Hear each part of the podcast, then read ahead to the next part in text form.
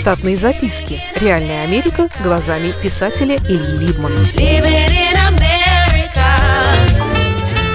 Кое-что об американских хиппи.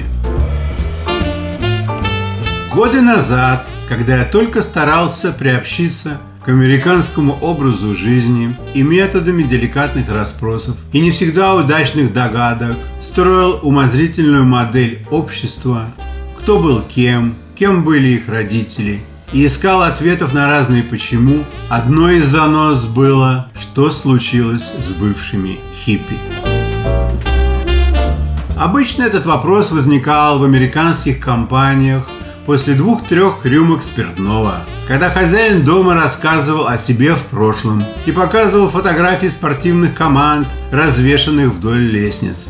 На цветных были запечатлены его дети, а на черно-белых был он сам в свои университетские годы.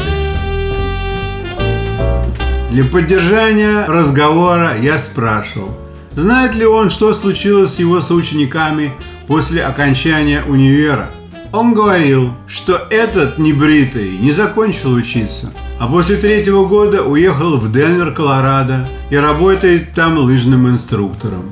Другой, усатый, стал большим столоначальником в Министерстве иностранных дел.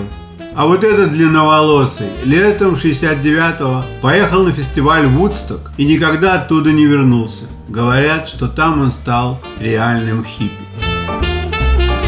другой раз нас пригласили на вечеринку празднования Хэллоуина наши соседи по дому. Вечеринка была исключительно для взрослых с серьезными костюмами, парадами масок из тыкв и тыквенно-медовой кашей с добавкой соуса на ромовой основе. Гостей кроме нас было много, и это давало возможность раствориться в толпе, а не быть представленными как недавно прибывшие из России с каскадами идиотских вопросов к нам про медведей на улицах и в метро. Гости все были из разночинцев с признаками недоразвитого интеллекта. Blue Collar People возрастом около тридцатника. Позже, когда дело коснулось музыки, и на вертаке заиграл диск «Дежавю» Кросби, Стилл, Нэш Янга, каково же было мое удивление, когда я услышал, как все поют вместе с пластинкой. В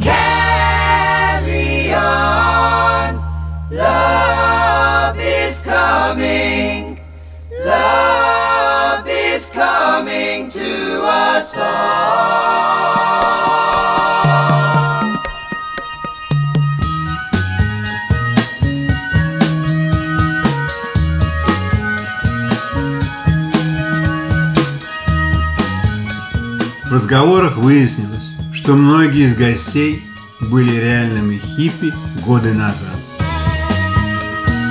А потом обросли семьями и внебрачными детишками и работают себе рядом с простым народом сейчас.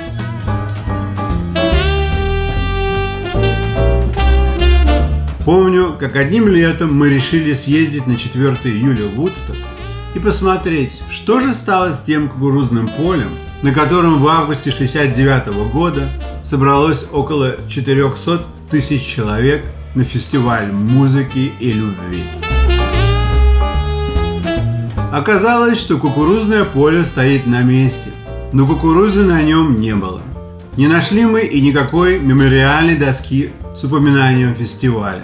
Зато сам городок был переполнен магазинчиками и лавками, продающими разные разности не только сувенирного характера, но и для пользы дела. Я сразу обратил внимание, что в магазинчиках работали исключительно женщины и девочки – Помню, что купил себе там рогатку с отличной по растяжению резиной и мешочком глиняных шариков снарядов. Хозяйка магазинчика предложила мне опробовать ее качество до того, как она пробьет в кассе чек к оплате, чтобы потом не нужно было оформлять возврат, если что-то не устраивает. Как сейчас помню, что меня предложение опробовать рогатку развеселило. Ведь рукодельные рогатки с инициалами изготовителя мне никогда не попадались в магазинах. Я спросил, кто делает рогатки для нее. Она сказала, типа с гордостью, что это ее сын. Она явно была расположена продолжить беседу. Я спросил ее, случайно она не местная или? Если да, то не помнит ли музыкальный фестиваль 69 -го года? Она сказала, что помнит хорошо, то нашествие тысяч людей и танцы, и купание голыми, и одного красавчика-хиппи, который заделал ей сына Джеффа, больного редкой формой идиотизма. Он ничего, кроме рогаток, в этой жизни делать не умеет, да и не хочет.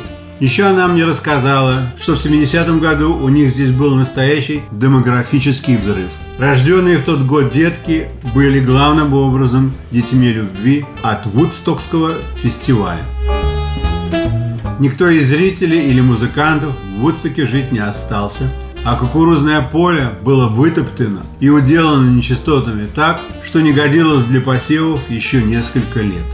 Новая рогатка была отлично сбалансирована, несколько лет я стрелял из нее желудями с нашего балкона на четвертом этаже, а потом подарил ее сыну, когда отправлял его за знаниями в универ.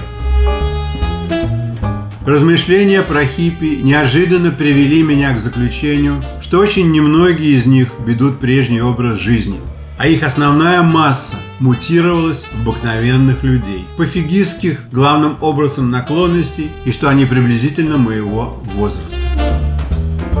Оказалось, что бывшие хиппи часто занимают в Штатах муниципальные, штатские и федеральные позиции среднего и низшего уровней. Все эти позиции требуют от кандидатов сдачи государственных экзаменов. Такая работа обеспечивает средний уровень достатка, медицинские страховки для всех членов семьи, пенсию и 11 праздничных дней в году при 37,5 часовой рабочей неделе. В моей повести с Райкой есть эпизод, где главный герой приходит на почту, чтобы отправить заказное письмо в Россию. Там он приятно был удивлен тем, с каким благодушием американские почтовые работники обслуживают публику, под звучащую намного громче принятого песню 26 or 6 to 4 со второго альбома рок-группы «Чикаго». Все они усатые и длинноволосые, конечно же, бывшие – хиппи в свои молодые годы.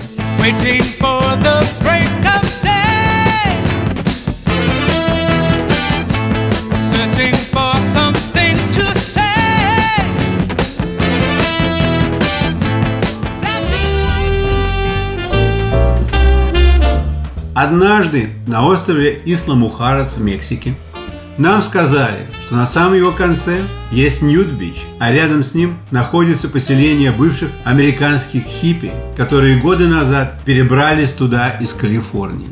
Никакой транспорт на пляж не ходил, так что пришлось нам добираться туда своим ходом.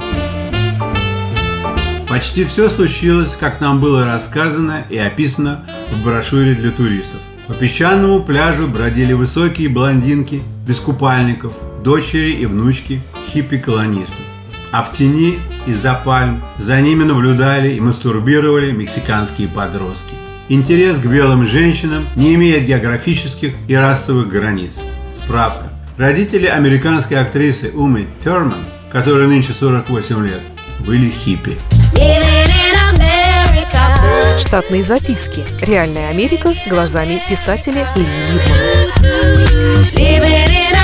Читайте книги русского писателя современной Америки Ильи Либмана. В них живо и не скучно описываются нестандартные ситуации, происходившие с бывшими гражданами Советского Союза на фоне американского урбанистического ландшафта. Повести «Алиса», «С Райкой», «Второе дыхание», «Время апельсина» и «Малыш 21 века» можно приобрести в интернет-магазине «Литрес» или на сайте писателя читаливы.ру.